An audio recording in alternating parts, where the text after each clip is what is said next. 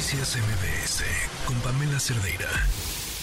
Eh, le agradezco muchísimo a Balbina Flores, representante de Reporteros Sin Fronteras en México, que nos acompañe.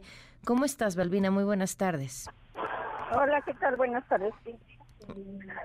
Muchas gracias por acompañarnos. Me da ya...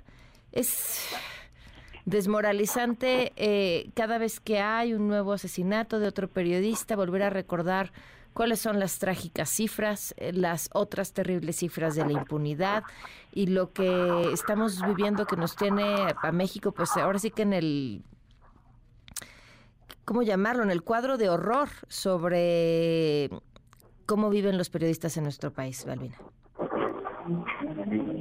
Pues sí, así es, es una situación que nos nos preocupa, obviamente, porque las cifras de los asesinatos en México en los últimos años han sido han ido en ascenso, ¿no? Por ejemplo, en este año de, siete eh, asesinatos de periodistas hemos documentado por lo menos cuatro de ellos que han tenido que ver con la labor periodística. Cuatro este año. En lo que va del sexenio, ¿cuántos tienen contabilizados? Que va de este año son siete. No, del sexenio. Ah, perdón, del sexenio son eh, aproximadamente 40. 40. ¿Y del sexenio anterior tienen cifras? Del, del sexenio anterior eh, es una cifra un poco más alta, pero hay que señalar que en ese sexenio, además de los de los aproximadamente 40 asesinatos, hay por lo menos cinco periodistas que están desaparecidos. Cinco. ¿Ha detectado eh, algún alguna entidad donde esto suceda con mayor frecuencia? Eh, sí, bueno, las entidades que tenemos registradas como las que, digamos, tienen un mayor registro son desde luego, bueno, está Guerrero, está Veracruz, que sigue manteniendo un primer lugar, están otras entidades como pues Chihuahua, eh, Oaxaca, entre otras. Oye, ¿y qué pasa con las investigaciones de estos casos?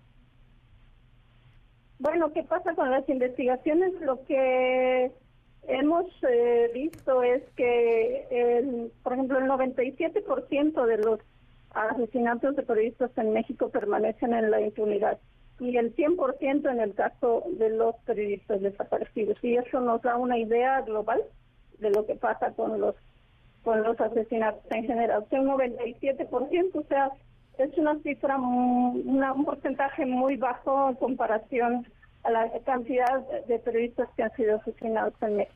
Ahora hay medidas de protección para algunos, estos claramente no han sido eficientes, no todos pueden acceder a las medidas de protección. Eh, ¿qué, ¿Qué queda para ejercer periodismo en este país?